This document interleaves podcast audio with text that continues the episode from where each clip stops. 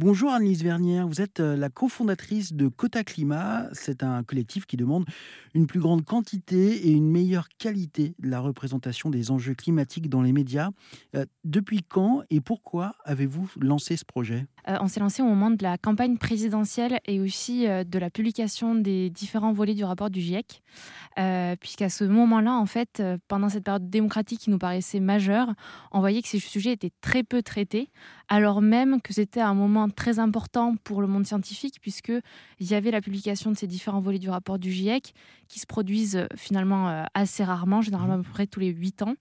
Euh, et donc c'était très important que les médias puissent en parler, parler des causes, des conséquences et aussi des solutions face du coup aux, crises écologiques, en particulier au dérèglement climatique qui est traité par le GIEC. Est-ce que vous avez l'impression d'avoir été entendu pendant la campagne présidentielle 2022 alors, euh, plus ou moins. Euh, à la base, on s'est lancé en publiant une tribune euh, dans le journal du dimanche.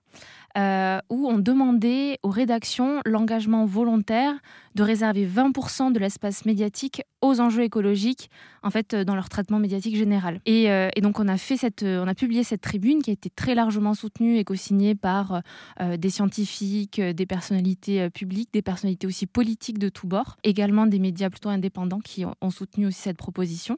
Donc bien sûr, euh, la campagne présidentielle euh, s'est poursuivie parce qu'on a fait cette est-ce demande. Que, est-ce que vous vous souvenez pardon, du temps d'expression consacré au climat pendant le débat de l'entre-deux tours Ça a été 18 minutes, euh, réservées aux questions écologiques et pas tellement aux questions écologiques. En fait, c'était plutôt réservé aux questions énergétiques, en particulier aux questions sur l'électricité, donc plutôt sur le nucléaire et les renouvelables.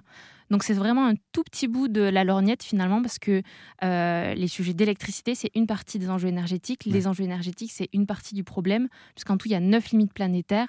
Le dérèglement climatique, donc euh, les émissions euh, carbone finalement, sont, sont une seule partie de la crise écologique. 18 minutes hein, consacrées à une toute petite partie donc des enjeux environnementaux sur presque trois heures de débat. Merci beaucoup.